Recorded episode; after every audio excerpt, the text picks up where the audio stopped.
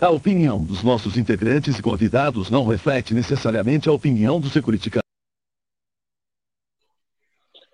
Boa noite, galera. Sejam todos bem-vindos aí. Chegamos a mais um SecurityCast, SecurityCast número 89, e vamos falar dessa noite sobre IPv6 revelado e corrigindo issues de segurança. É muito bom ter vocês todos aqui. Meu nome é Alcion Júnior e vou chamar meus amigos aqui para a gente dar início a esse bate-papo, né? Boa. Sudré, chega aí com a gente, seja bem-vindo aí. Boa noite, pessoal. Isso aí, mais um SecurityCast no ar. Meu nome é Gilberto Sudré, sou perito em computação forense, especialista em segurança da informação, professor universitário. Estou aqui para bater um papo sobre IPv6, assunto aí bem interessante aí, que vai basicamente dominar as redes, né? Já está dominando muita coisa, já vai dominar as redes aí. Vamos falar um pouco sobre vulnerabilidades, evolução e algumas características de segurança ou insegurança, né? Por isso aí. Obrigado mais uma vez, um abraço meus amigos aí que vão dividir comigo aqui hoje o Segredo Cash. Um abraço. Boa, boa. Então vamos para o próximo aqui, né? Vou chamar agora o Paulo Lamelas. Bem-vindo aí, Paulão. Bom dia, bom dia, ó. Tudo idão. Boa noite. boa noite, boa noite todo mundo. Boa noite quem está nos assistindo. Então, vamos trocar a figurinha aí e falar sobre o, o IPv6, né? As issues e as possibilidades e dificuldades do IPv6. Vai ser um bate-papo legal. Boa noite, galera. Sejam muito bem-vindos. Valeu. Boa, boa. Valeu, valeu, Lamelas. E, por, por último e não menos importante, né? Nosso amigo Gustavo Martinelli. Martinelli, bem-vindo aí, meu querido. Só que Tá sem áudio. Tá mudo, mas tá bom. Tá melhor assim, pode ficar assim, tá bom. Beleza. Não, pô. Ah, então tá bom. Vamos ficar. Poxa, desculpa, viu? Vamos lá, pessoal. Boa noite. Sejam todos muito bem-vindos aqui. Obrigado pela participação, pela audiência. Hoje a gente vai falar sobre IPv6. Boa noite, Alcion. Boa noite, Lamelas. Boa noite, Gilberto. Vamos lá. Muito bom, muito bom. Galerinha, é, falando aqui para vocês, né, como sempre, a nossa nossa novidade aí, quem se já se tornou, quem vai se tornar ainda é, membros do canal, mas eu já vou trazer para vocês aqui. Vocês podem se tornar membro do nosso. Opa, subiu o avatar errado. Membro do nosso canal, tá? A gente vai mantendo esse preço aí. E para quem já é membro e está acompanhando com a gente o Security Cash, já fica aí a novidade, tá? Lançamos já a segunda entrevista e já estamos engatilhando aqui a terceira, que deve sair em breve. Essa entrevista foi com o Dilson Caproni, então, quem quiser conferir ali, foi um bate-papo bem legal que o Sodré fez com ele. Então, quem for membro já vai estar disponível, tá? Quem não for membro, infelizmente, vai ter acesso a essa informação só mais tarde, depois. Né? A gente vai lançar com um tempo depois para a comunidade. Mas essa entrevista aí vai ficar por um tempo disponível só para quem for membro, que vai ter acesso aí a essas entrevistas que nós estamos fazendo, beleza? Então, na semana que vem, provavelmente, né, semana que vem a gente já vai lançar a segunda entrevista que foi com o Bruno Guerreiro, né, que está aí sempre também com a gente, faz parte dos nossos grupos aí de security. Então, se quiser ser membro, quem ainda não é, basta assinar esse QR Code ou quem tiver aí no chat vai ver o linkzinho do chat no chat aí para você poder assinar. Fechado, galerinha? Bom, dito isso, né, feito o nosso merchan, né, como sempre, muito bom. É, vamos partir para o nosso bloco, né? O bloco é um resumo da quinzena né, da área de segurança. E a primeira notícia que eu vou trazer né, foi uma. É, eu vou, eu vou, eu, foi o mesmo que coloquei essa notícia aqui, que foi de milhões de repositórios no GitHub estão vulneráveis ao repojacking. Repojacking é uma tática que está sendo utilizada aí nos últimos tempos, que é a galera que tem repositório no GitHub, né, e até no, não sei se no GitLab foi possível, tá? Não fiz esse teste lá, mas no GitHub eu sei que foi testado e foi, foi foi conseguiram. Quando você tem um repositório com um nome X lá, qualquer, e depois de um tempo você muda esse nome de repositório para o nome novo da empresa, enfim, é o que você queria.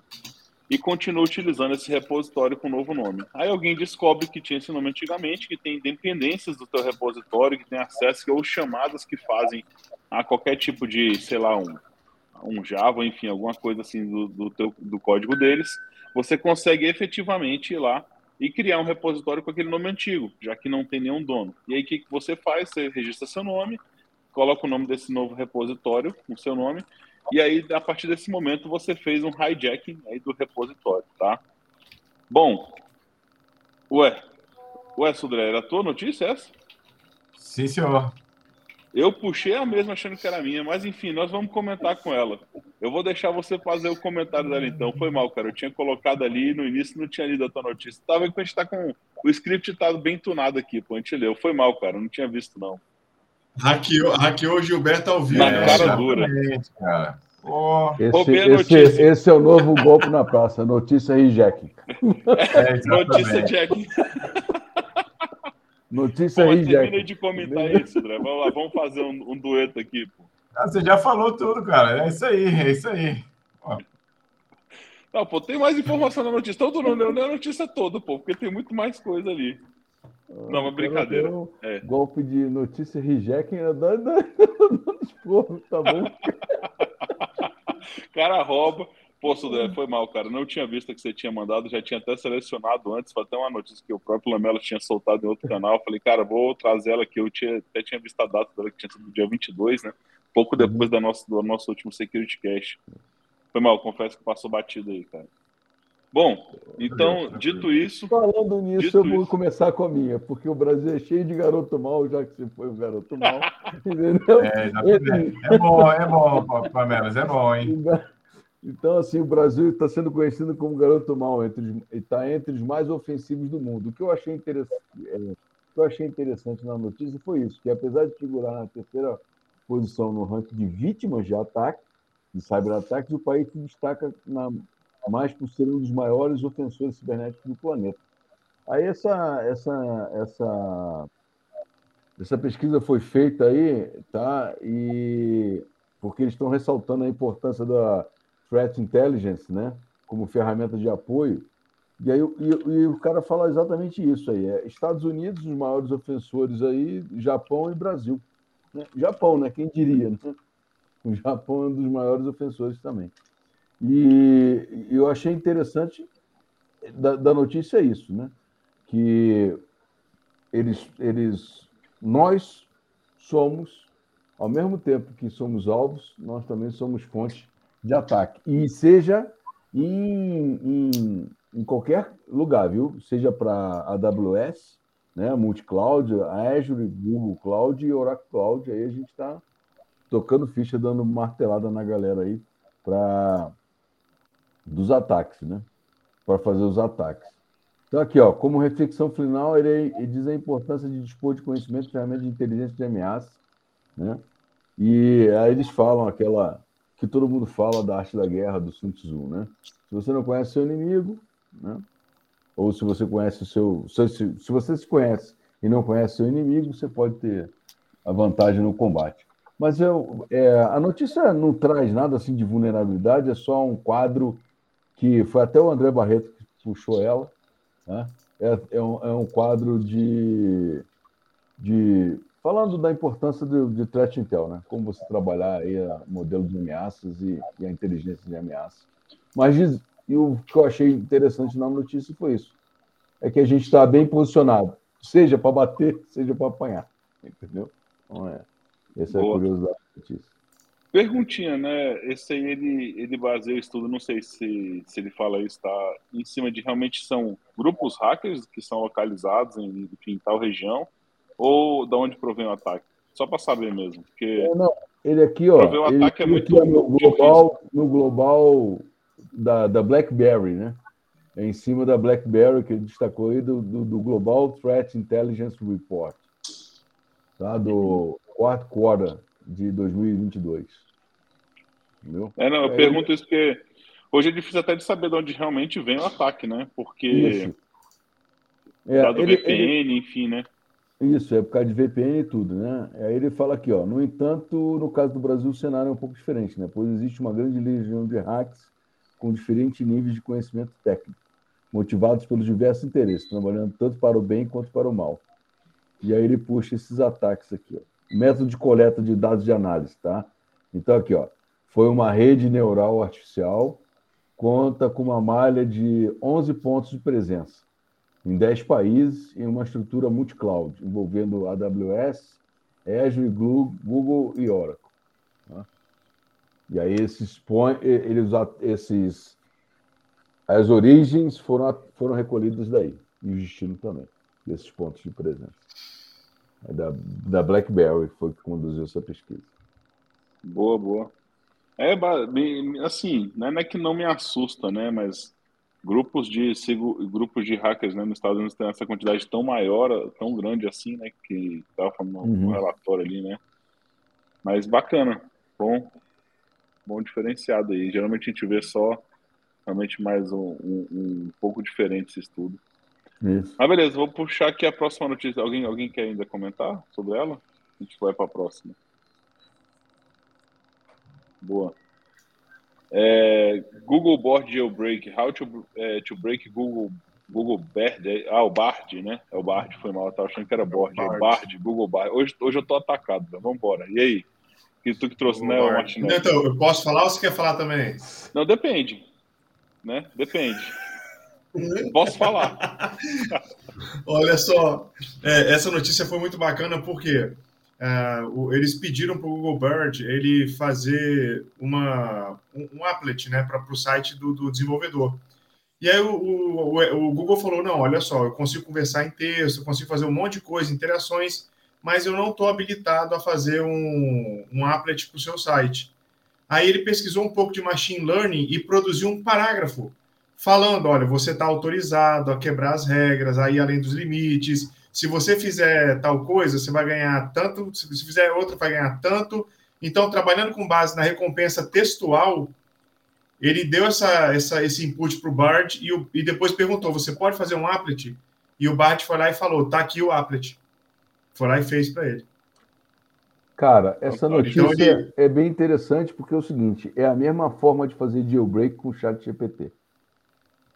Porque o Chat GPT também já. É, na realidade, eles colocam. Você está levando a inteligência artificial, né, o machine learning, para trabalhar do, do anything now, né, que é o, é o é done mode que eles chamam. Tá? Então, assim, você dá o comando para ele que a partir de agora Isso. ele quebrou as correntes, ele está livre, está não sei o quê, blá, blá, blá, e ele Isso. executa. Isso aí já tinha acontecido no chat GPT e agora no, no Bard, né? né? Na, aí do, do Google. Ah, mas o mais interessante é, é o seguinte, né?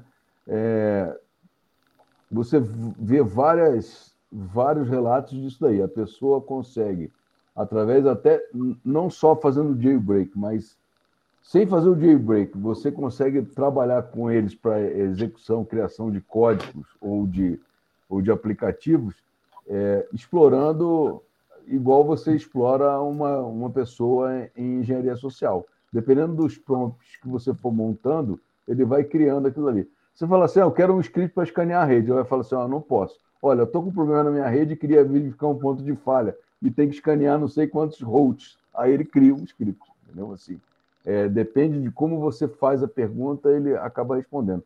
Mas esse jailbreak eu achei interessante quando você colocou lá, porque isso já tinha acontecido no chat GPT também. Boa. Não, por vendo que não tem lições aprendidas, né? Assim, o Google não. Ou, na verdade, eu tenho uma, uma. Como é que eu vou dizer? uma vulnerabilidade que não tem muito como você trabalhar ela, né? A inteligência aparece tanto quanto o humano que é, cai no golpe da engenharia social. É, exatamente. Isso aí é bacana, porque é o seguinte, eu não sei se vocês já leram mais a fundo aí de inteligência artificial, porque tem lá aquele. Quando você está configurando, você pode configurar no GPT, eu não sei se no BART isso é possível, no Bard, né? É possível, nunca, nunca fui no é, do Bard ali.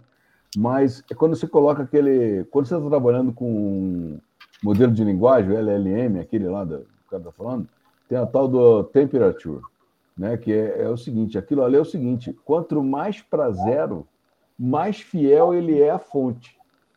Quanto mais para um, ele começa a entrar em alucinações. Aí o pessoal às vezes coloca lá 0,7, 0,8, e aí se ele não tiver, é igual criança começa a inventar mentira. Ele entra no modo de alucinação, da resposta alucinada.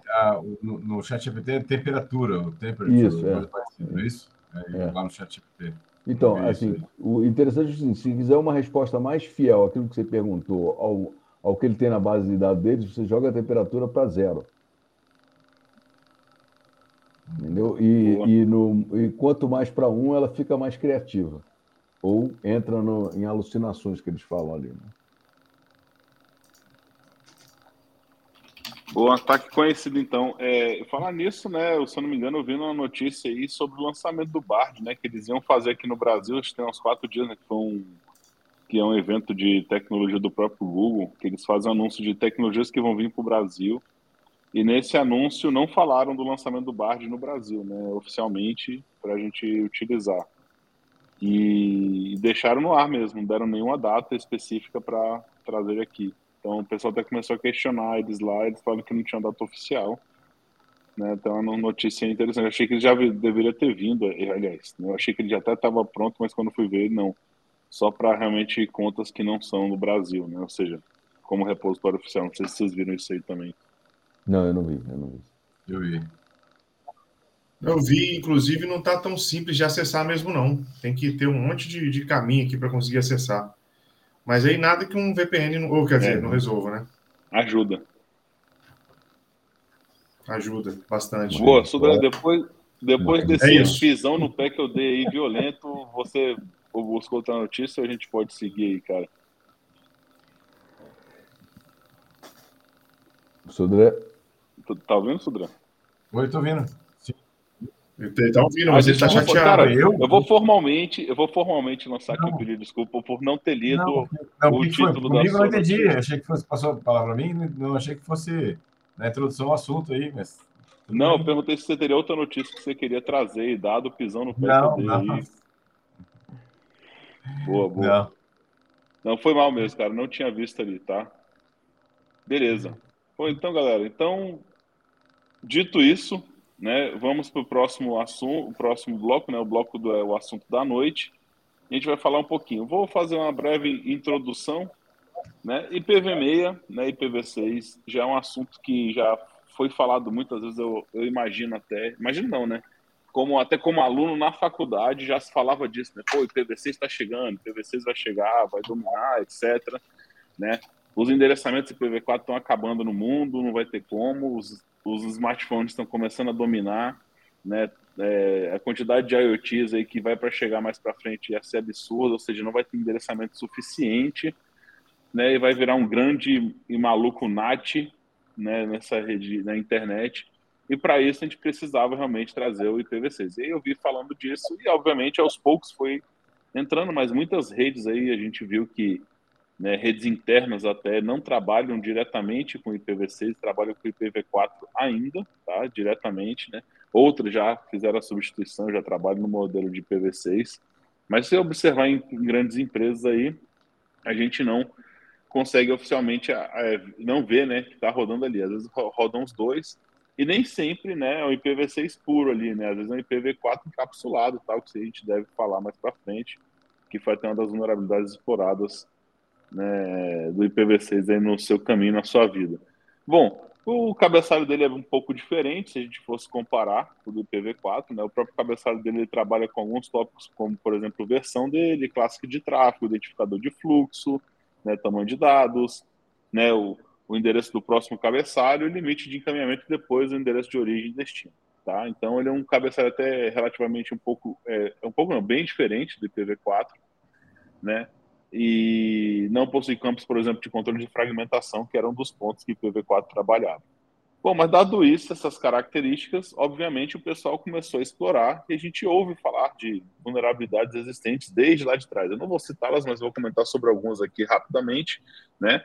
O primeiro, é, a primeira vez que eu ouvi falar, eu até fiz uma nota aqui que eu tinha visto, né? Esse artigo foi um trojan, né? De muito tempo atrás, que foi apresentado na Black Hat 2005. Eu não vi presencialmente, eu vi depois a matéria, né? Mas, obviamente, tem outros relatos antigos aí de artigos que a gente vê na internet. Então, é uma coisa que já se explora de muito tempo, né? Ou seja, toda nova tecnologia, quando aparece, ela é explorada. Né? Visto como a gente viu falar de chat GPT, Bard e entre outros aí que a gente está comentando, tá? Até lá, depois de ser explorado, né? A gente viu muito, teve em muitas é, conferências como a DEFCON também, que trouxe, né? Alguns hacking tools, que eu acho que foi a primeira primeira grande ferramenta, um grande suíte de ferramentas ali que foi apresentado, é, acho que foi até para R. Murphy, lá na, na, própria Defcon, né? depois eu vejo mais a fundo. Mas, obviamente, chega a nova tecnologia e tenta ser explorado. Então, o IPv6, né, a gente vê ali que ele não trabalha com o mesmo, o mesmo tipo de cabeçalho, ele trabalha de uma forma diferente, né? E, enfim, acho que todos aqui já ouviram falar, a gente não vou querer explorar muito sobre isso. E aí, a gente pode começar falando de algumas vulnerabilidades. O que, que vocês acham aí, para falar um pouquinho do IPv6 não, ou vocês querem puxar outra coisa?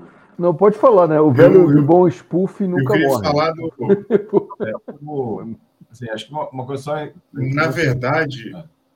Antes de começar a falar de vulnerabilidade, acho interessante a gente conversar. Eu acho que a grande sacada do PV6, apesar de ter endereços que são muito maiores que o PV4, ou seja, o cabeçalho ficou bem maior, né? Porque são dois endereços, origem e destino e PV6 com endereços bem maiores. Uma sacada que eles acho que acertaram é que eles tiraram do cabeçalho, né? Do IPv, IPv4 lá quando fizeram o IPv6, aqueles campos que muitas vezes você não utiliza, eles vão assim mesmo pelo caminho, né? Ou seja, então, aquela sacada de ter o, o, o cabeçalho estendido, né? Que é o próximo, cabe, próximo header, next header lá no cabeçalho, acho que é uma, uma questão bastante interessante nesse caso. Nessa questão de vulnerabilidade, só, só fazer um comentário interessante, né? eu estava comentando com o senhor antes de entrar no ar aqui, é, eu lembrei, aí fui procurar aqui nas minhas anotações, em 2014, né, eu orientei um aluno né, de TCC, já com TCC só de vulnerabilidades PV6, em 2014. Né, até com texto aqui, eu até resgatei o texto aqui do TCC do, do meu aluno, já falando de, de vulnerabilidades do IPv6 já em 2014 já. Então vejo que não é uma coisa tão tão nova, né? Ou seja, mesmo com o início lá da é, implementação do IPv6, né? É, mas assim, Nessa... gente, é, é, o IPv4 tem quanto tempo? E é cheio de vulnerabilidade ainda. Ele vai morrer também. com vulnerabilidade, entendeu? Vai morrer com isso, exatamente. É, mas assim, a gente tem vulnerabilidade no IPv6? Tem, mas a gente também teve algumas coisas que melhoraram, né? Por exemplo, assim, o IPsec está embutido no protocolo. Sim, sim. Agora, que na, no IPv4 você tinha que colocar uma camada a mais. No, IP, o, no IPv6 você consegue fazer a autenticação do endereço IP, que você antes não sim. fazia. Entendeu? E, e tem um troço interessante que no IPv6 você pode usar endereços temporários. Né? No, no IPv4 você usa NAT, mas aqui você pode usar endereços é, temporários e ainda com extensão de privacidade. Entendeu? No IPv6. Então, assim, eu estou falando só das qualidades, né? E, e então aqui, ó, os, tempo, os temporários address, né? São criados automaticamente e, e alterados periodicamente, tornando mais difícil a associação de dispositivo ao endereço IP específico. Né? Então, assim, você pode criar esse endereço temporário vai dar um, acho que você com isso você cria uma sobrecarga no roteamento, mas assim é, você tem essas qualidades que a gente não via no IPv4. Mas eu estava falando aquela hora lá porque o velho bom spoofing ele continua valendo, entendeu? Que é agora uhum. você tem no, no IPv6 que é o Neighbor Discovery Protocol Spoofing, né? Que é um protocolo de descobrimento automático de rede do IPv6 e que você pode envolve a falsificação dessas mensagens NDP para assumir a identidade de um dispositivo legítimo na sua rede. É, a, gente, a gente tem que entender que eu Ô, Lamelas. Fala. Não, eu queria pegar esse gancho seu aí e falar, cara, de um problema do IPv4 e o Marco Civil da Internet, que foi a grande questão das portas lógicas, né? Uhum. Que, que tinha que documentar e tinha gente que não entendia na redação do Marco Civil que tinha que documentar e não tinha que documentar, enfim, mas para você identificar, por exemplo, num, ambiente de trabalho de várias máquinas, né, você, um, alguém que saiu dali, partiu uma conduta ilícita para fora na internet fez, você tinha que ter a porta lógica para você, fora o CGNAT, NAT, tudo isso que acontecia, é, então você tinha que ter a porta lógica, e uma das grandes esperanças desse, dessa problemática morrer de vez é o IPv6. E aí, essa utilização aí de... É. Fala. É, eu, eu, eu, todo mundo, né? Que agora sem NAT você coloca o cara de frente para a internet, né? É isso que eu ia falar, é uma outra fragilidade, né? Você não tem mais o. Cara, você tem o Fire, tem tudo ali, mas eu estou falando assim, o dispositivo hoje ele é visível diretamente, você não tem um, uma tradução de endereço. Né? Então, assim. É... Será que agora a gente vai ver um golpe direto à máquina, a invasão direta ao dispositivo, ou vai continuar esse estelionato que a gente vê hoje? Que é a engenharia social? Eu acho que você vai ter dos dois, velho. Exatamente, exatamente. Você vai ter dos é. dois. Sobre essa questão, Gustavo, você lembrou bem, ah, antes, da, antes da pandemia, né, dois anos e meio, três anos atrás, é, eu fui convidado pela Comissão de Crimes Digitais aqui da Assembleia Legislativa aqui no Estado, né, para fazer uma audiência pública exatamente sobre esse problema do CGNAT, sobre a dificuldade de investigação de crimes, porque as, as operadoras, os provedores não estavam armazenando portas lógicas, né? E aí a Assembleia convidou os provedores, né, os maiores provedores do Brasil, né, e a, o CGIBR também, né, e aí a Delegacia de Crimes Digitais aqui também, né, todos, todos aqui também. E o curioso foi assim que os provedores, até veio a Associação Nacional de Provedores de Internet aqui participar da, da, da audiência pública. E, assim, o, o, engraçado é que os provedores pequenos, todos eles estavam armazenando portas lógicas né, nessa situação.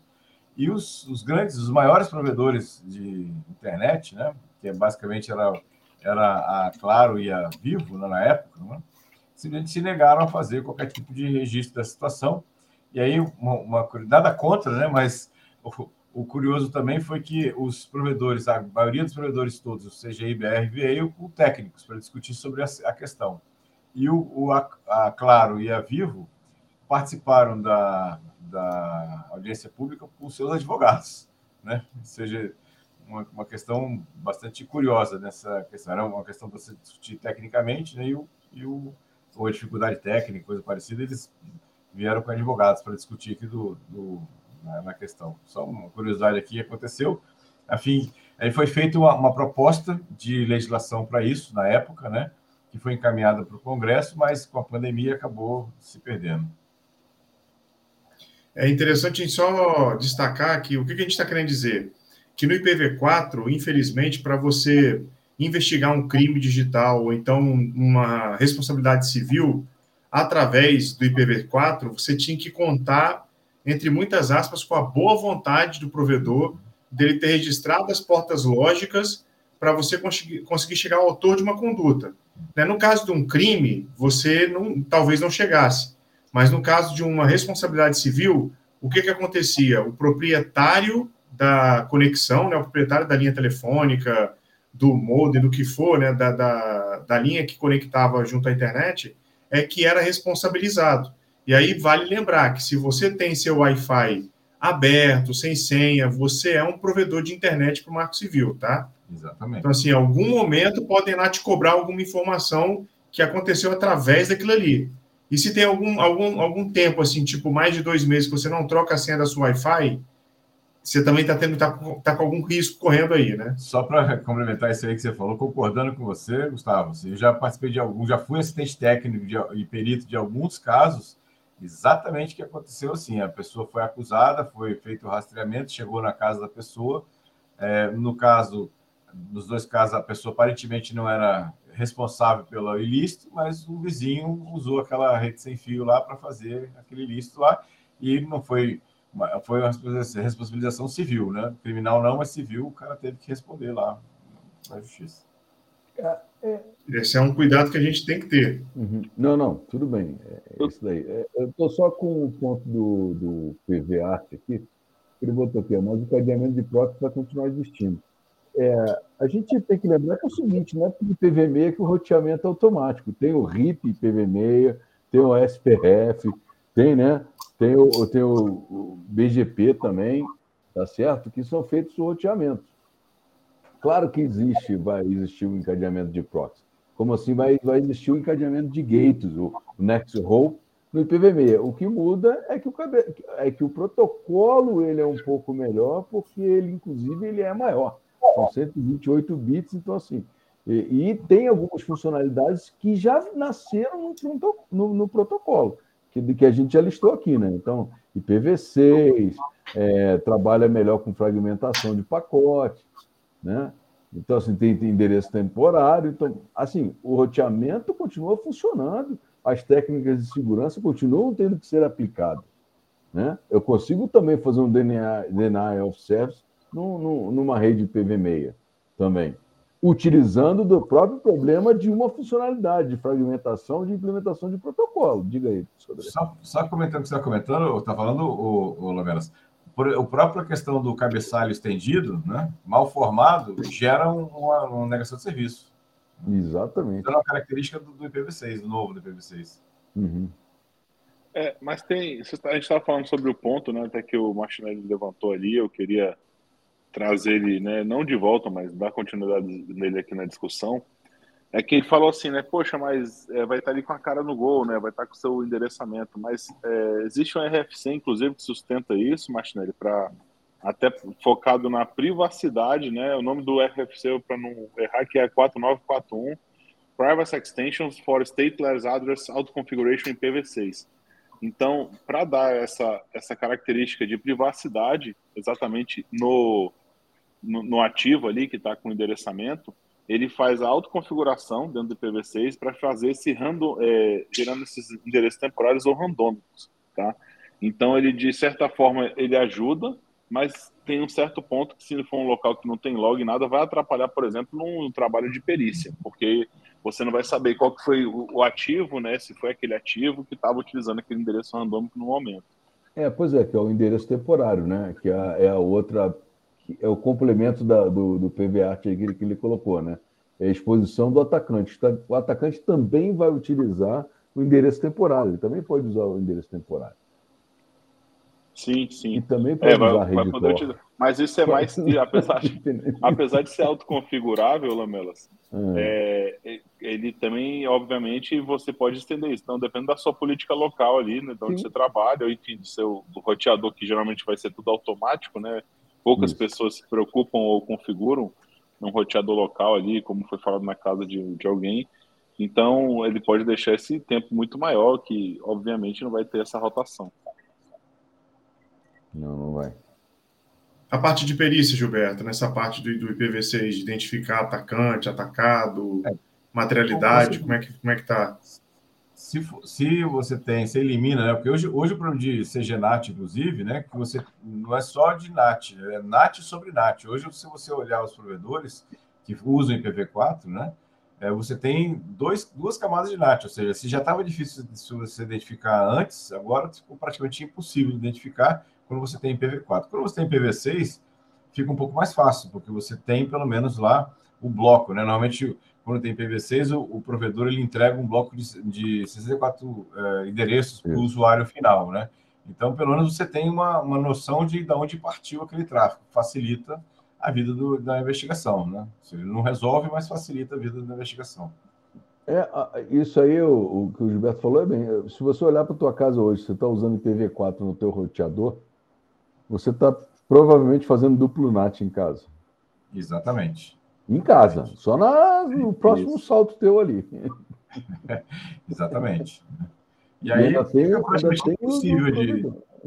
É impossível você identificar a pessoa, né? Ou a fonte. A pessoa não, mas a, a, o dispositivo, ou pelo menos a rede de onde partiu aquilo. Porque os provedores já não estão guardando mesmo NAT, lá, a informação de porta e não estão nem aí, entendeu?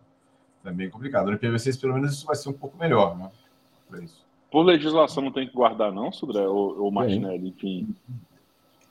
Então, falei, Gilberto, eu vou complementar. Não, pode responder, é da. Sim. Porque o que, o que fala. Há, há uma redação. É, pode falar, pode falar. Isso. Há uma, há uma redação dúbia do Marco Civil. Então, quando você lê a lei, por exemplo, o que, que a gente entende que são dados mínimos de registro de conexão? É, data e hora né, de início e fim da conexão endereço IP e fuso horário do sistema. Por exemplo, se eu não recebo fuso horário, não me adianta muita coisa. Mas o Marco Civil não fala em fuso horário. Em momento nenhum ele fala em fuso horário. Né? E também não fala em porta lógica. Então, isso cabe de um entendimento interpretativo técnico da lei para você falar: olha, é preciso guardar, há uma lógica de funcionamento. É preciso guardar a porta lógica. E foi assim que o CGI ele se posicionou, né? pela guarda da porta lógica. Só que os, os juristas né, da, que representam determinadas empresas, eles entendem que não, não tem que guardar, porque o Marco Civil não fala porta lógica. Só que aí o entendimento, inclusive, recente do, do STJ condenou né, uma empresa a entregar a porta lógica e ela teve que entregar, senão ela que seria condenada no lugar, entendeu? Então, assim, na lacuna da lei, isso inclusive está na lei. A lei fala que quando tiver lacuna na lei, é o judiciário que vai suprir. Né? Então, o judiciário supriu falando tem que guardar a porta lógica. Né? O STJ já se pronunciou nesse sentido. Mas assim, o... Recentemente, inclusive, tá? É, corrija eu tinha enganado. Na lei, ele fala em informações suficientes para identificar o terminal, né? mas não fala exatamente de porta lógica. E aí, essa que ficou a bola de partida na situação, não é isso? Não é isso? Exatamente, é isso daí. É isso daí. E o STJ cria jurisprudência ou não? Cria. Cria. Inclusive, é uma orientação, não é uma súmula, hum. mas é uma orientação para os, os tribunais é, estaduais e regionais federais e juízos de piso também, né, os juízes de piso, e, e, olharem isso e falar, bom, né, se eu der uma decisão diferente e o recurso for lá para a STJ, vai decidir como a STJ está decidindo. Então, de repente, seja o caso de seguir essa orientação, entendeu? Tá. Não, o que eu quero dizer, não é uma súmula vinculante. Isso, eu perguntar agora, tá? se é uma súmula vinculante. Isso. Não. Não é uma súmula vinculante e nem é, nem é também ainda um recurso repetitivo, que é aquela que é quando o STJ fala, ó, qualquer recurso que vier aqui falando sobre essa matéria é decidido desse jeito. Não é nem isso também, mas já é já assim, já existem alguns entendimentos e é, e é formado, já pode falar que a gente tem jurisprudência que diz que a porta lógica tem que ser guardada. Qual é o, o empecilho disso? É que se os, o, as instâncias, né, assim, de iniciais. Ele parou? Foi. Ele, eu acho que travou. Acho que houve algum recurso do STF aí, derrubou a conexão Isso, dele. STJ. Você é a porta lógica dele. Valeu, STJ, Teve um bloqueio na porta lógica. Mas assim, enquanto ele vai recuperando aí, né, acho que deve voltar daqui a pouco. Realmente, é, o que sempre se ouvia falar, né, logo quando saiu, eu não lembro agora qual foi o Marco Civil, né? Logo quando saiu o Marco Civil e, e tinha essa preocupação, né? até porque, por exemplo, locais onde eu trabalhava, pô, a gente vai distribuir o Wi-Fi gratuito para visitante, etc. Pô, mas temos que guardar os logs, né? temos que de alguma forma segurar esses logs aí, porque se houver um dia de investigação acontecer, a gente tem que trazer. Primeira e segunda Realmente, instância, elas e Gustavo? É, eu acho que. Acho que a conexão ele tá dele. Um pouquinho de conexão. conexão eu vou, é, vou tirar ele rapidinho para esperar ele voltar. Uhum. É boa. Não, mas assim, é, essa preocupação realmente do marco civil da internet existiu, porque qualquer empresa hoje fornece acesso à internet aos seus funcionários, né? E aqueles que a visitam, seja para estabelecimento de negócio e tudo. Mas né? É, é, e aí agora o STJ já definiu que tem que botar a porta e tudo, a galera tem que se organizar para isso aí, para se ajustar. Martinelli, só para você voltar para o ponto aí, a gente perdeu quando você estava falando das portas lógicas. Tá? Não, então, o, eu não sei se eu, se eu concluí, mas o STJ, assim, qual é o problema? Os tribunais, o juiz, o juiz de primeiro grau e o tribunal está obrigado a seguir não está obrigado, mas o que ele sabe é que se ele der uma decisão contrária, quando um recurso chegar ao STJ sobre aquilo, é, ele vai ser alterado para o entendimento do STJ. E aí vai ter que descer o processo todo de novo para fazer isso, entendeu? É, é, da mesma forma, o decreto que regulamenta o Marco Civil pede para obedecer o tempo de guarda de log, que para provedor de aplicação é de seis meses e para provedor de internet é de um ano. Só que o STJ também já entendeu né, que esse prazo ele teria que ser de no mínimo três anos. E por que isso? Porque é o tempo de prescrição do direito que a gente tem. Né? O, por exemplo, a reparação civil ela leva três anos para prescrever. Então é, é interessante se um, um indivíduo tem o prazo de três anos para decidir processar alguém por reparação civil, por exemplo, é interessante que o registro dos logs fique também no mínimo por esse tempo. Se a gente olhar para o direito trabalhista tem que ficar no mínimo por cinco anos, por exemplo. Né? Então, esse tempo, Isso. o marco civil ele vem sendo complementado por entendimentos juri, é, jurisprudenciais, entendeu? Mas essa, essa, essa questão, só, só complementando aqui, Gustavo, isso primeiro, está é, tá valendo já dos três anos? Então, tá, tá valendo assim, o STJ entende que sim, entende que tem que ser. Né? Então, se chegar um recurso lá, é capaz da STJ se posicionar dessa forma, ele já tem entendimento nesse sentido. Agora, tem que chegar lá, digamos assim, entendeu? Para uhum. discutir isso daí, se o, o, juiz de primeiro grau e o tribunal negarem isso, falarem que não, tem que ser um ano, tem que ser seis meses. Né? Mas, mas geralmente, assim, pelo menos nos processos que eu funcionei, isso não era nem questionado. E muitas vezes, é, o, o Google, por exemplo, ele entregava o dado acima de, de dois, dois anos e pouco, ele estava entregando. Ele realmente não, não seguia essa literalidade de um ano, seis meses, não. Uhum. Legal. A pergunta aqui do PV Art sobre custo de armazenamento de logs do provedor é um ponto crítico. É verdade, só que assim, é, hoje armazenamento é uma questão relativamente barata, né? Essa questão e, e faz parte do, da prestação de serviço, né? E assim, é, tanto dos provedores de de informação, de aplicação, né, como Facebook, Instagram, Twitter e tudo mais, como também os provedores de acesso né, para isso. Acho que faz parte do, do, do jogo né, de, de armazenar essa informação.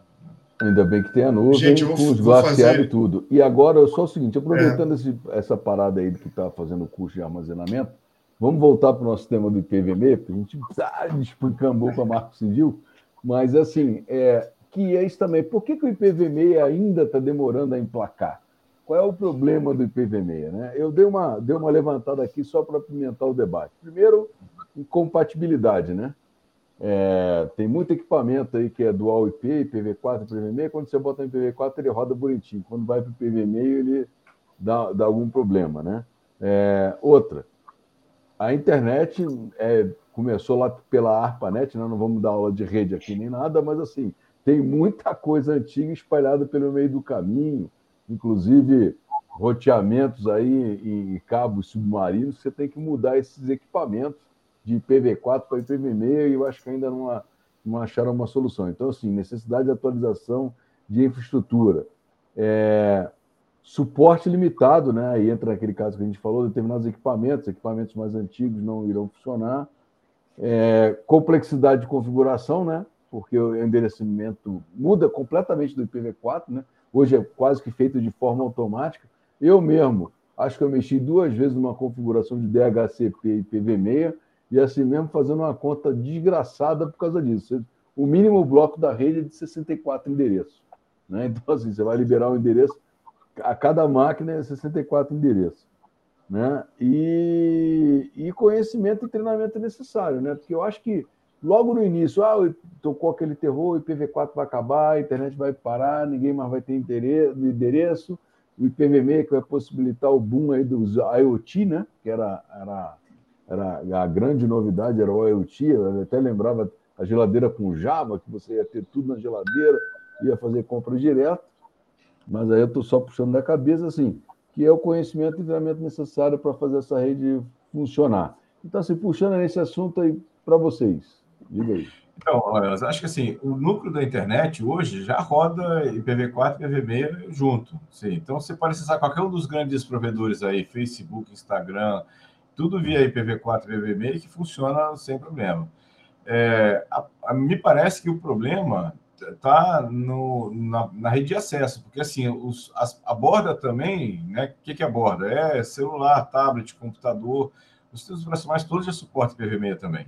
Então, não é o problema, nem no núcleo, nem na borda da rede. O problema está na rede de acesso, que aí muitos roteadores não suportam IPv6, roteador doméstico, grande parte deles não suporta IPv6, esses access points aí de caixinha de barata de 50 MHz aí não, não, não suporta IPv6 esse negócio. Então, não vai rolar. Aí, esse, esse é o problema, me parece, entendeu? Mas, é. Porque até tem muito provedor, o provedor que me atende aqui, por exemplo, já me entrega IPv6 e IPv4 junto. Isso. Isso. É, eu ia falar isso, o, o, meu aqui também. Mas eu ia até puxar um outro assunto. É, como a gente já tem grandes provedores com IPv6 já configurados, estabelecidos, será que esses caras já vão começar a descomissionar IPv4? Aí você vai ter uma, um, revi um revival desse troço do IPv4, é, justamente para a rede de acesso? Por exemplo, a grande parte dos provedores de celular, se você olhar, alguns provedores de celular em algumas regiões não entregam IPv4 mais. Você vai olhar lá, tá, você liga o, a, o, plano de dados do seu celular, vai olhar lá na configuração, só tem IPv6. É não tem IPv4 mais. Ah, 5G e IPv6. É, é, então, exatamente. Então, e, tem, e outros de, de, de 4G também que eu já, já notei que eu fiz alguns testes. É, só entrega, é, é, quando é 4G LTE, quando é 4G LTE, ele, ele já está entregando o IPv6. Pois é, mas isso que eu estou falando, com o uso do IPv6 e como a gente ainda está no mundo híbrido, então assim, eu estou começando a liberar IPv4. Assim, eu não estou vendo é, os ISPs ou os comitês de internet dos países é, fazer descomissionamento de IPv4.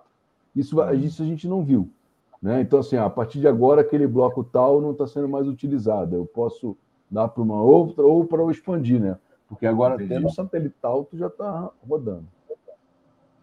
É, eu acho que muita coisa também foi a adaptabilidade do próprio IPv4 ao mundo IPv6. Né? Essa adaptabilidade é, o próprio IPsec, né? o IPsec ele foi feito para rodar 100% em cima do, desculpa, 100% em cima do IPv6 e fizeram adaptação para que ele rodasse em cima de IPv4, né?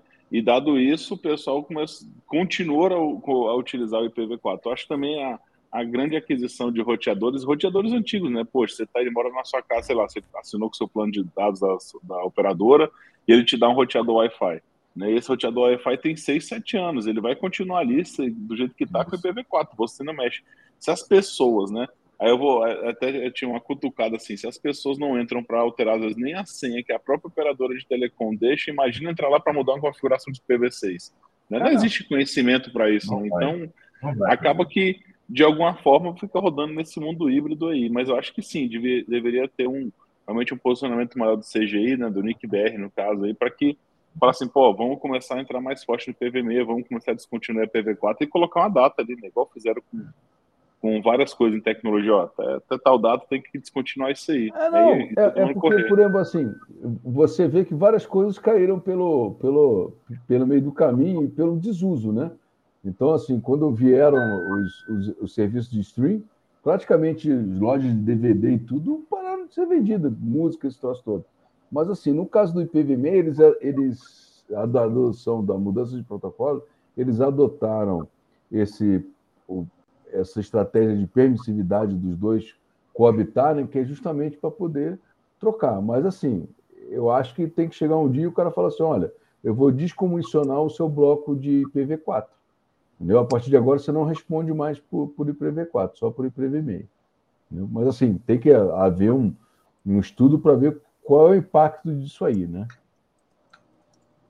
É, é realmente. O meu, o meu provedor aqui, quando ele, quando ele migrou a rede dele para IPv6, né, ele trocou meu, meu roteador aqui. Ele veio aqui e, e trocou o roteador que ele me entregava e botou um roteador novo que suporta IPv6. Né? Totalmente mas, com, concordo contigo, PVA. É, é, mas, é, não é todo mundo que faz isso, né? É. É, e, e, o que o, o IPVS trouxe aqui, né, que eu acho que o tunelamento PVC sobre PV4 veio para aproveitar essa infra antiga e também segmentar, e ele trouxe alguns tipos de ataque novos, né, por causa disso, dado que é, o pacote do IPv4 encapsulado no IPv6, ele de, algum, ele de alguma forma, como fica ali, de certa forma, ofuscado, né, porque você está empacotado, alguns tipos de ataque ocorriam em cima de PV6, onde administradores de rede, ou até, enfim, né, o pacote que passava na rede não era visto, entendido que aquilo ali era passível de um, por exemplo, de um exploit ali, enfim, de um binário que tivesse ali dentro, que pudesse estar fazendo um ataque ou até realmente exfiltração de dados, né? Você não conseguia observar ali dentro. Mas isso aí foi, acho que, bem no início. Eu acho que hoje já existe vários eh, packet specials aí, né? Que você consegue entender, identificar e ver. Mas sim, isso aí, de certa forma, apoiou sim também a, a não migração full né, do IPv4 PV, PV6 até hoje, que a gente sofre aí. Né? Sofre no sentido de não, não finalizar, né? A gente tem uma, uma uhum. tecnologia toda embarcada já e o mundo todo funcionando assim, ainda não existe a utilização. aí, aí ligando com, com o nosso. Você teria uma rede um pouco mais segura, né? Ou ela. Mas é, foi bem Sim. lembrado que tem Faro que não faz isso, que não analisa isso, isso né? É. Tem Faro que não. passa o, o ataque não. Não, e não analisa isso. Não, é porque é o seguinte, o, o senhor falou bem o seguinte, se o cara não tiver um pact spec, special, não adianta isso. nada tu colocar IDS, IPS, o cara ele não, ele não abre o cabeçalho. Entendeu? Exatamente. Então, então não vai, vai passar batido mesmo. Né? O nome da figurinha é Pacto Special. E assim, é caro porque ele tem que ser em tempo real, entendeu? E ele acaba causando problemas de comunicação, tá? principalmente quem faz streaming. É, não, lembro várias vezes disso aí no início, né, quando bombou, né, vamos colocar um, uma inspeção de pacote aqui dentro, alguma coisa que veja em tempo real. Quando se colocava isso, o atraso, o delay era altíssimo, mas também né, eram outros momentos, né, eram outras quantidades isso, de, de gigas de tráfego, de internet, etc. Né, era até mais difícil. Hoje em dia, um pacote simples em qualquer casa aí, você vê operando aí já com 500 mega, né, num preço acessível. Então, né, mas, enfim, né, falando de, de grandes empresas, ainda, ainda é um fator que às vezes atrasa sim, tá? Dependendo, como você falou, um streaming, né? Pô, você vai fazer um stream de vídeo, né? Fazer um packet special nisso aí. Existiam algumas técnicas né, que eles usavam. Ó, se for um, é um, uma transmissão de vídeo, sei lá, via YouTube, né, que é o nosso caso aqui, né, ele fazia o bypass, né? Tipo assim, isso aqui eu não vou inspecionar não, joga fora direto, pá, manda embora. Né, mas se fossem outros tipos de pacote ali, que fosse de certa forma mais assim, que, né, sei lá, recebimento de e-mail, né, mensagens, né, enfim, troca de arquivo, né, file sharing, etc., você conseguia de alguma forma brigar com isso aí e fazer a inspeção de pacote. Mas com a tecnologia de 7, 8, até 10 anos atrás, foi quando deu o boom, se não me engano, foi 2012, 13 ali, é, realmente tinha muito problema de delay na comunicação. É. Ainda tem hoje. Você vai fazer uma videoconferência aí usando esses dispositivos. Não o YouTube, não é esse negócio de streaming, mas eu estou falando videoconferência mesmo de, de, entre, as, entre sedes. Se colocar o pack expansion, dá, dá ruim aí no, na, videoconferência. Tem que ter hardware, né? É. Tem que ter hardware. E aí é, Você imagina, né? Para quem não conhece o que é um pack special, está nos ouvindo aí, é você pegar um pacote, abrir ele, inspecionar literalmente, ver o que, que aquele binário faz, se pode ser algo malicioso ou não, encapsular de volta, jogar para frente e falando num tráfego de uma rede inteira, né? Ou seja, de todos os ativos ali, não é uma coisa é, na realidade, o Packet Inspection ele é o meio indemido, né? É criptográfica, descriptografa, examina, criptografa e manda para diante. E, e olha a sequência é, também, não é só no pacote, ele olha a sequência, Isso. os pacotes anteriores e posteriores Isso, e faz a correlação, ou seja, não é, não é fichinha, não, o negócio. Uhum. É, não, não é, não é simples, não. Realmente a gente tem um, um tinha-se, né, vários, né, vários pontos ali, mas acho que está melhorando, tá? Eu acho que é uma questão de analisar. Realmente, acabou que se entrou em descontinuidade, né? É assim, uhum. bem, bem como a gente falou, né? Essa discussão sobre redes mesmo, se você for ver, quem é a galera mais antiga, ele, a gente entra um pouco mais a fundo, né? Consegue discutir sobre esses, esses assuntos, né? É, por incrível que pareça, redes, né? A gente já sabe disso, a gente é professor. Vários cursos de rede já caíram aí há vários anos, né? Há vários anos. Você vê que não abre mais. Procura aí curso de superior de rede de computador. Não está se formando mais, né? Analistas de rede, engenheiro de rede, nem nada disso. Né? Tá entrando. Daqui a pouco nós vamos virar aqueles caras do COBOL que a gente falava, né? Que era da década de 80 ali, 70, é. 80, né? A gente vai virar analista de COBOL já. Vamos, Mas... vamos nos tornar caros. É, mas o pessoal vai começar, é, é, é, é um outro assunto que a gente podia levar é, para um Security Cast nosso aí, é um outro debate interessante. Porque é o seguinte, o pessoal agora está começando a sentir dificuldade, a galera que vai para a nuvem, SRE, é criar os ambientes de rede na nuvem. Vezes, uhum. Porque todo mundo coloca na mão da VPC. Não é não, você tem que lá e faz roteamento dentro dos tiers, esse troço todo. Ou seja, os caras estão sentindo falta, de novo, da disciplina rede, né? Como é que o cara faz o roteamento ali dentro das VPCs? Como é que o cara faz um NAT dentro da VPC? E no code, né? No code. E no code. né? É o mais, é, aí, aí que a galera, a galera emburaca mesmo, né? Realmente é. Agora sim, né? Um outro fator, um outra, talvez assim, até a vantagem do PVM, para a gente meio que ir puxando para o encerramento daqui a pouquinho, né? Não vou esticar uhum. muito é dado que a gente comentou um pouco da quantidade de endereços, mas não falou de uma grande vantagem, né? Imagina você fazer um scan de rede, né, numa quantidade de endereços, por exemplo, que era um endereço era de 128 bits, né, de 32 no caso do IPv4, de 128. Você conseguir fazer um scan desse aí, cara, é cerca de, tá, eu vi aqui um cálculo aproximado, de 3,4 quintilhões de combinações para adivinhar um corretamente. Então, para você rodar um scan desse aí, né, você pode botar para rodar e ir embora, voltar daquela daqui a um ano ainda vai estar rodando ali, porque né, o scan de rede sabe que até IPv4 é de certa forma demorado, dependendo do tipo de scanning que você está fazendo, se você quiser saber já de porta, etc. Não estou falando de up down, não, né? Estou falando de realmente saber se existe ali, se está tá ativo ou não. Então, acaba sendo uma feature de segurança ter essa quantidade aí de endereçamento né, de bits. Você sai de 4.3 é, bilhões de endereços para 3.4 quatrilhões aí, né? É, Quintilhões. São, quintilhões, são muitos zeros na frente aí. Bastante, demora um pouquinho. Mas boa. É, Bom, pessoal. O, é... o é só porque o Kryptolino falou, né? Eu até toquei nele, né? Que era o Neighbor Flood, tá? Que é o ataque de, de, de, de protocolo de descoberta, né? Abusando do protocolo de descoberta, tá?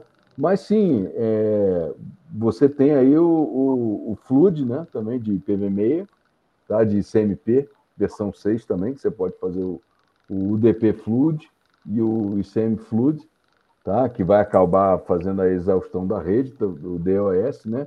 e o ataque que eles chamam de Resource Exhaustion, né? que é o ataque, os recursos de dispositivos-alvo com tabela de roteamento e buffer de memória ou sessões TCP.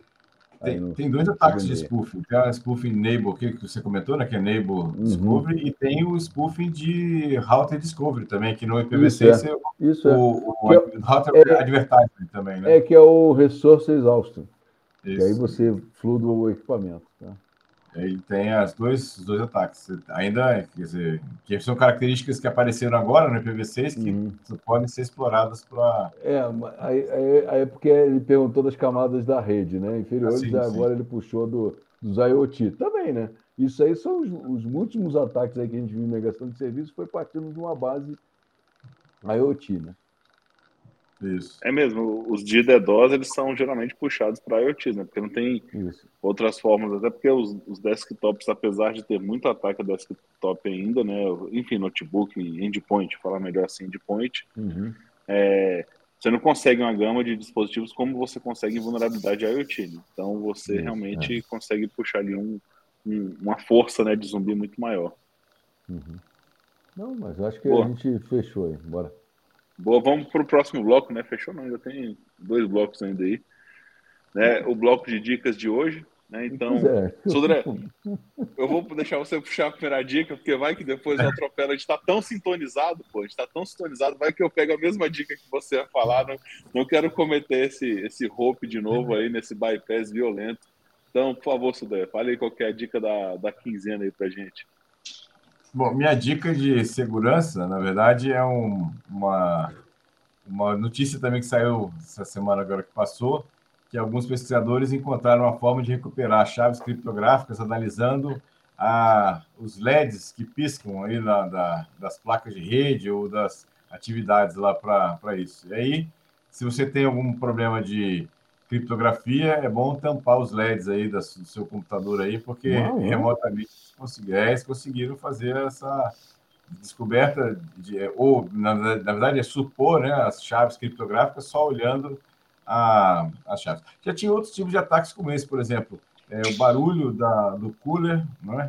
a parte da, da barulho da, da dissipação térmica também, com, quando faz a cálculo de, de chaves criptográficas disso emanação eletromagnética também. Então, agora descobriram outra forma Essa... de descobrir chaves criptográficas via, via LED.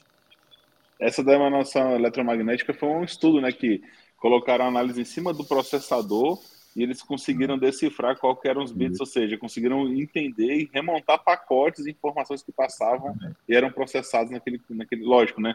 Você tinha que ter alguma coisa muito perto, tal. a gente até comentou, a gente comentou isso no Secret Question alguns anos atrás, eu lembro disso, que a pessoa tinha que entrar no data center, abrir toda a caixa, né? Porque precisava de pôr um, um sensor ali, não podia ter interferência de outros campos ali que passam bastante, então não era coisa tão simples, mas sim, que era possível. É. É prova de conceito. Essa do LED o cara consegue fazer distância, né? Então consegue uma grande distância fazer isso. Como também tem outros tipos de, de, de vazamento de dados, por exemplo, não sei quem já viu aí, tem um trabalho, alguns trabalhos publicados de você filmar em câmeras de altíssima velocidade, né? Dentro de uma sala de reunião, por exemplo, tinha um pacote de chips abertos, né? Quando você fala, tem uma, uma ligeira vibração naquele pequeno alumínio, né? Que é a, a capa do, do, do chip. E E aí, com câmera de alta velocidade, a distância você conseguiria identificar né, o que está se falando né, na, na sala, ou na vibração do vidro da sala também.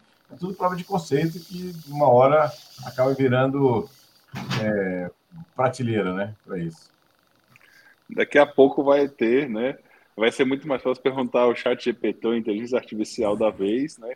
O que que o fulano falou na web, na, naquele dia, né? Porque vai estar tá capturando o que tem ali, né? Assim como a Siri, né? A Amazon, enfim, né? Cada um tem o seu. Eles estão uhum. capturando. O que que tá falando ali naquele microfone ali agora? Daqui a pouco vai chegar um ponto que pode acontecer isso também. Né? Não duvido nada. É a previsibilidade, sei que tinha que ser no final do ano.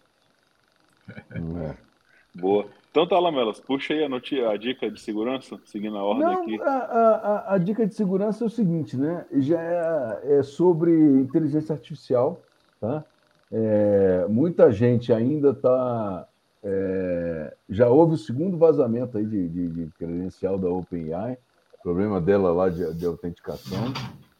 Mas é o seguinte: muita gente coloca, às vezes, código de negócio, dados de negócio e faz a pergunta. Então é o seguinte: ah, o Martinelli pode falar, ah, não, mas agora tem a funcionalidade lá, você pode ir lá, um formulário de opt-out e coisa. Realmente, eles não usam os dados para treinamento da máquina, entendeu? Para mais, mais treinamentos. Né? Dizem eles que não usam, tá? mas aquele dado fica armazenado por 30 dias. É o, é, o, é o ciclo de vida do dado lá nas perguntas que você faz para a inteligência artificial lá ou para o Bard, ou para o mais famoso aí, o Chat GPT. Então, assim, quando for usar, evitar disponibilizar dados pessoais ou dados referentes a business nessas ferramentas. Né? O interessante é, ah, eu preciso melhorar, então que melhore parte do código, ou então gere um novo código que a partir daí você faça o aperfeiçoamento. Né? Isso, inclusive, foi um, um problema que a Samsung estava enfrentando lá. A galera resolveu usar o chat GPT para melhorar o código lá, estava vazando segredo industrial. É, poderia vazar, né? Na uhum. verdade, eles antecederam, né? Isso, né? Poderia vazar, eles correram. Boa. Martinelli? Cara, minha, minha dica era na linha do Lamelas aí, mas também para a gente evitar acreditar cegamente né, no que a inteligência vai estar tá respondendo para a gente. É só complementando aí, Lamela, você acabou puxando aí Pô, minha dica de segurança. não, cara, relaxa. Assim, a dica de segurança não foi postada antes, não. Isso é, é, é fair play, tranquilo. Não, não, é... e, e, não, e, aí vai bem naquilo que eu tava, que a gente tava, discutiu aí no meio. É, o cara tem que tomar cuidado com as temperaturas que coloca lá, porque se você colocar numa temperatura muito alta, ele, ele entra no modo de que eles chamam de alucinação, então assim, ele pode inventar coisas, entendeu? pode inventar coisa a, a, a, a, respeito de alguém que quer que seja ou de um determinado tema.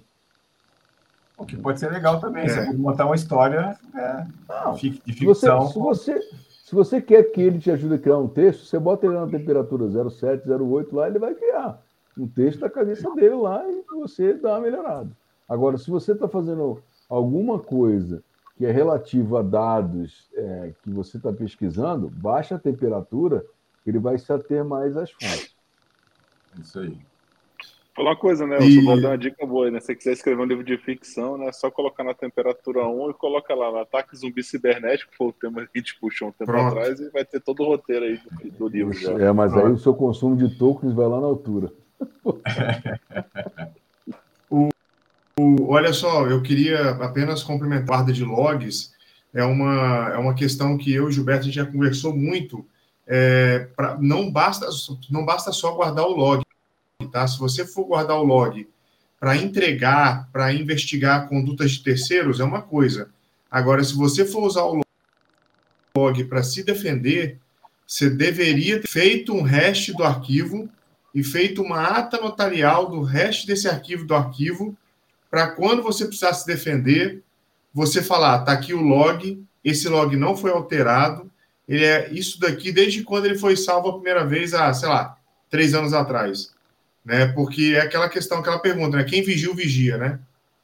Quem vigia, o vigia. Você Pode gera o código, você armazena, você apresenta. É. Pode botar no blockchain, calcula o hash lá e coloca numa blockchain é. lá da vida. Que não é, é um Exatamente, pode também. Isso aí. Pode também. Boa, eu devia ter feito isso para não ouvir piadinha do Martinelli. Se eu tivesse registrado que eu coloquei essa notícia, inclusive primeiro lá no vídeo do YouTube, eu não tinha ouvido essa piadinha aqui. Eu, eu podia mostrar que eu não tinha lido realmente o dele, né? Aí eu estava comprovado. Mas boa, é, trazendo aqui a, a, minha dica de segurança, né? Não sei se vocês viram aí o grande vazamento né, de senhas, usuários e senhas que houveram de, do chat GPT nessa semana, né? Foram cerca de 500 mil senhas usuários. Puta que pariu. Vou ver essa porra, né? Tá bom. Vou registrar essas merda aqui. Então, houve esse grande vazamento de senhas aí, né? Para quem depois quiser ver lá, tem já tá sendo tá, tava sendo vendido no black market, inclusive, é né? isso aí. E já tem um, tinha um site que tinha sido lançado, mas foi derrubado, onde você poderia conferir o seu usuário e senha, né? Parecido com o que a gente até ouviu falar já várias vezes, ele, é, ele ainda está ativo, né? Até esqueci o nome dele aqui agora, mas não foi nele, tá? Era um site que foi levantado para isso, né? E o pessoal já derrubou, ele ficou, estava até registrado nos Estados Unidos. Eu vou buscar aqui, se aparecer novamente, eu coloco aqui abaixo nas descrições, como sempre, para a galera, se aparecer um outro site que faça isso, para que vocês tenham ó, será que minha senha foi ou não? Porque eles não falam, né? Eles não registram quais foram as que vazaram. Esse site é, é Have Been Pounded, é o site. Have Been Pounded. É. é. mas não é esse que saiu. nacional, que é minhasenha.com, que é feito é pelo pessoal da Axo, também que mantém. É nacional esse aqui. Minha, acho que é minhasenha.com. Não procurem na internet, né? Vamos, vamos colocar o link, não sai procurando, né? Minha senha foi vazada, porque senão você vai começar a digitar seus usuários aí, o pessoal vai é começar a capturar o seu real interesse, porque tem um monte de senha lá que nem é válida mais, é importante. Daqui a pouco quem sai te pergunta, né? Sua senha era essa mesmo, sim ou não, né? A pessoa vai lá e clica sim, aí é, é para arrebentar o, o caboclo. Ah, Ô, senhor, eu, eu queria... Aí, então, você... Não, eu queria só complementar, cara, para quem quiser saber mais, é ir no ipv6.br, que é o site mantido pelo CGIBR, pelo é. NIC, que traz toda a parte de funcionamento, inclusive para o Brasil de PV6, né? Então vale a pena dar uma olhada. Eu vou te mandar aqui, Alcion, para você colocar nos comentários aí também, por favor. Tem um curso gratuito bem legal lá. Também de PV6. Gratuito o curso de PV6 lá. Bacana, eles são o IPv6.br, né, que você falou. IPv6 é do, é do, é do NICBR, né? É do NICBR, isso. Boa que é o órgão regulamentador né, da internet Exato. no Brasil. Enfim, tem mais um monte de coisas que eles regulamentam aqui, que é bem legal. Vou mandar tem da, muita, da... Realmente tem, muita, tem cursos lá. E... Da RFC que você citou também. Tá bom. Manda aqui que eu coloco mais tarde aqui no, no nosso comentário. Beleza. Já colocou lá um reverb para Boa, é, o PV acho que mandou ali, boa. Pessoal, então podemos ir para as despedidas então.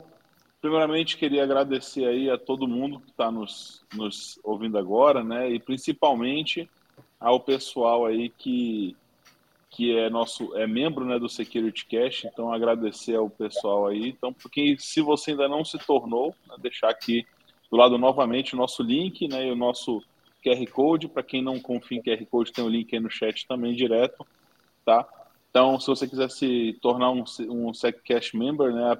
Além de ter acesso a algumas entrevistas que estamos já fazendo e soltando, né? Hoje já soltamos a do Disco Caprone, vai ter do Bruno Guerreiro já na semana que vem, que o Sodré também fez, e outros aí que vão sair durante as próximas semanas.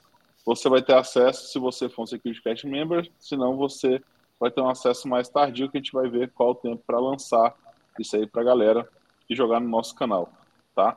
É, lembrar dos nossos links aqui, tá? Então, nosso link securitycast.com.br é a nossa página, onde você vai achar todas as nossas redes sociais, links para o YouTube e etc.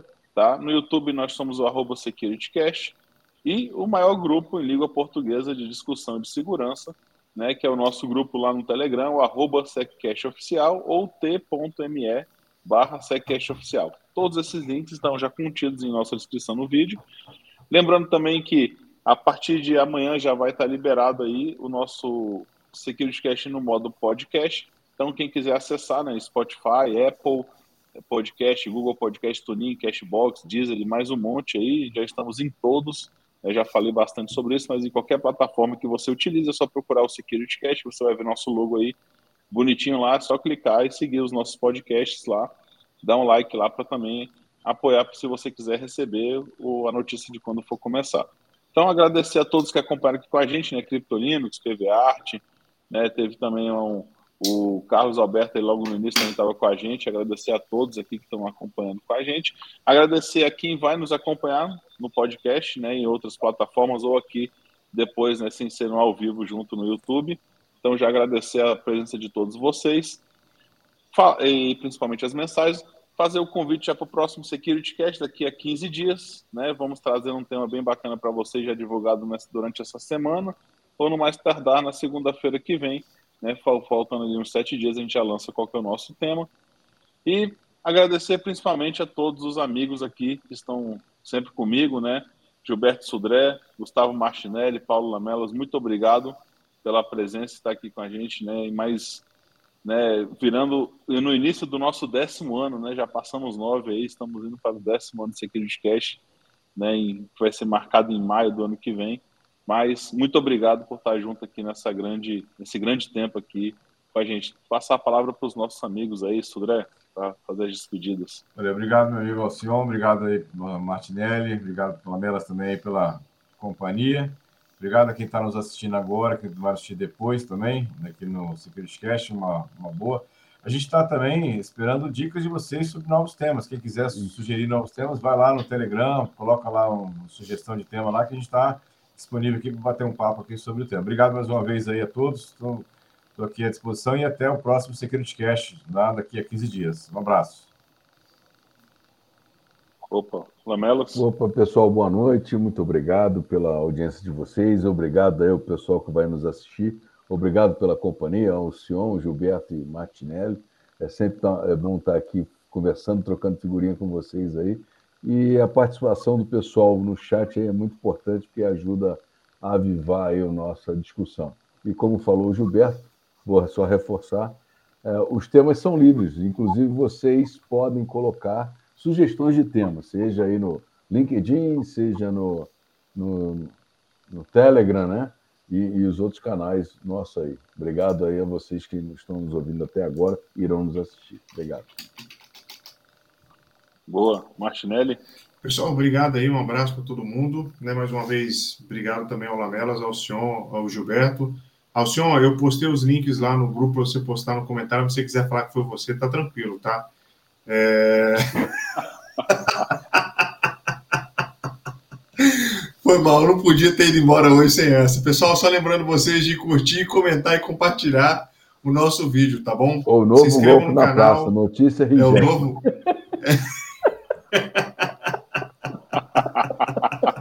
No próximo Criticast, eu, reno, eu vou só falar na hora minha, minha notícia.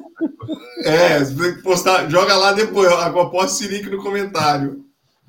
Foi duas vezes hoje tentativa de notícia bom. aí, Jack, mano. Porra. Essa, não, duas não, é, porra. Aí também. Cara, não. do Open Air eu já tinha falado, rapaz. É. Eu já tinha falado. Aí... Eu tava dando a dica para olhar onde você poderia ver a, onde você poderia ver onde estava vazado. Você não falou disso, caralho. Ah, não vem com essa conversa, não. Ai, Bom, galera, fechou então. Boa noite. Valeu, pessoal. Até logo.